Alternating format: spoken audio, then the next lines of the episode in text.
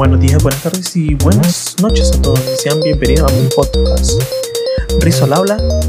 Hoy veremos un resumen del Xbox Case Showcase, los lanzamientos de videojuegos de la semana y el nuevo e-reader de Rakuten. Quédense y acompáñenme en este resumen de la semana. Comenzamos con el Xbox Game Showcase 2020, en donde Microsoft nos mostró varios juegos sumamente interesantes. Comencemos hablando de la joya principal que anunció Xbox. Xbox comenzó mostrando el primer gameplay de Halo Infinite, mostrando varias de sus características principales y que toman como inspiración las entregas originales de la saga. Estará disponible en Navidad de 2020 y también en Xbox Game Pass. También nos ha mostrado el nuevo State of Decay 3 a través de una cinemática. También nos perdieron el tiempo en anunciar otro de sus pilares como Forza Motorsport, una nueva entrega del cual funcionará a 4K y 60 FPS en Xbox Series X, según Phil Spencer.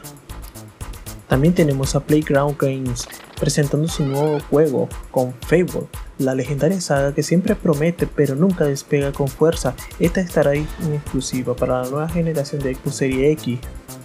También tuvimos a Remedy Entertainment presentando el modo campaña del shooter multijugador Crossfire X, el cual estará disponible a finales de 2020 para Xbox One y Xbox Series X. También tuvimos un nuevo trailer de Fantasy Star Online 2 New Genesis, con algunas escenas de jugabilidad y los primeros detalles de esta nueva versión para Occidente, el cual llegará en 2021 para Xbox One, Xbox Series X y PC. También pudimos ver un trailer de The Medium, desarrollado por Bluebird Team, donde podremos visitar dos mundos a la vez, uno en la realidad y otro en la oscuridad. Además, se han mostrado las primeras secuencias in-game, este saldrá para Xbox Series X y PC. Otro exclusivo mostrado es The Kung, el cual saldrá para Xbox One, Xbox Series X y PC. También estará disponible en Xbox Game Pass.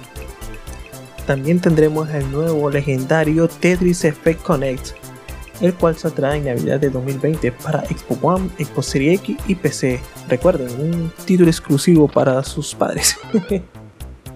También nos mostraron el nuevo Warhammer 40.000 Dark Tide, un shooter cooperativo para cuatro personas ambientado en la ciudad colmena de Tertium y el cuadragésimo primer milenio de la serie, el cual lo podremos esperar para el 2021, el cual estará incluido en Xbox Game Pass.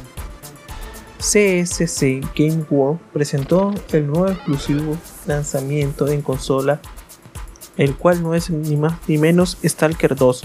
Con este se dejó de ver que utilizará un sistema de simulación de vida llamado A-Life, el cual le dará coherencia y naturalidad a este mundo inmersivo que desean mostrar en esta nueva entrega. Lo podremos esperar para el 2021 y estará disponible en Xbox Game Pass.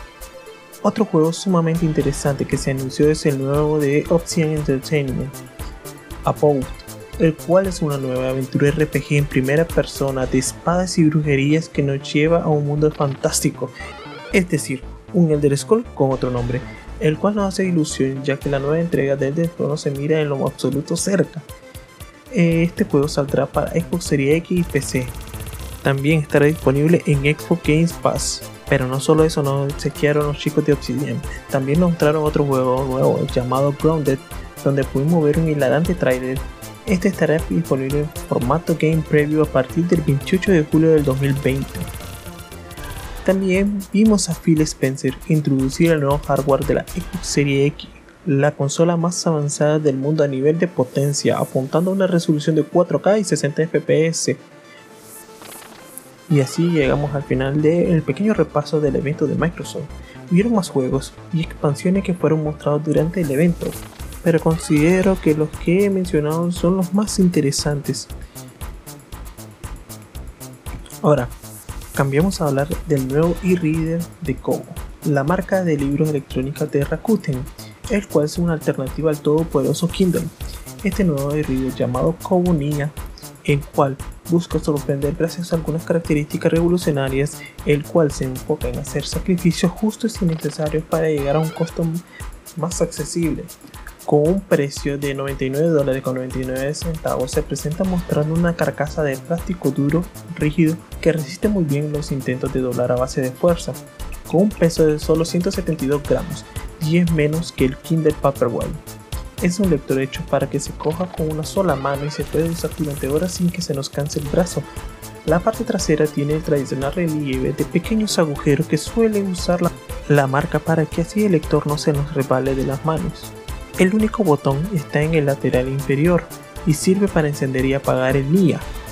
Una pequeña luz nos indica si el lector está encendido o en reposo.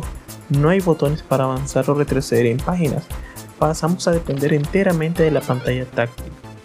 El puerto de carga está justo al lado del botón y usa un puerto de micro USB. Y sobre la conexión a internet de Kobo NIA, este se conecta a redes Wi-Fi 5 para descargar libros electrónicos de la tienda de Kobo. La pantalla del dispositivo es de 6 pulgadas con una densidad de píxeles de 212 puntos por pulgada y una resolución de 1024 x 758 píxeles. Con una batería de 1000 mAh, el cual nos garantiza que durará mínimo una semana con 8 GB de memoria interna y 256 MB de RAM.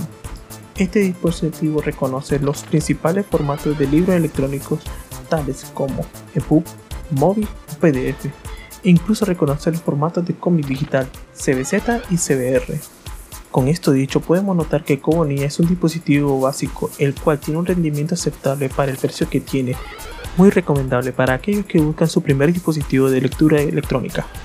Y ahora, solo nos queda hablar de los nuevos lanzamientos en el mundo de los videojuegos, comenzando con Destroy All Humans Remake el cual nos trae el clásico juego de acción de mundo abierto de 2005, en el cual encarnamos a un malvado alien que busca recolectar el máximo ADN terrícola posible. Este saldrá para Echo One, PlayStation 4 y PC. Otro lanzamiento es Made of Scare para PC, en el cual viajaremos hasta Gales de 1898 para alojarnos en el macabro Hotel Scare, donde tenemos que buscar nuestra supervivencia en este survival horror. Otro estreno sería Other Side para PlayStation 4, Nintendo Switch, Xbox One y PC, el cual es un juego de rol estrategia que se extiende ante los jugadores bajo la forma de una épica historia donde tendremos que plantar cara a los otros seres de otros mundos que han sembrado el terror y amenazado con doblegar a la humanidad. Luego tendremos a Nowhere Prophet para PlayStation 4, Xbox One y PC, el cual es un título de aventura y rol con toques de videojuego de cartas coleccionables para un único jugador. Y con esto tenemos un pequeño repaso de los próximos lanzamientos para lo que queda de julio. Gracias por acompañarme en este primer podcast. Yo soy Rizo y hasta la próxima.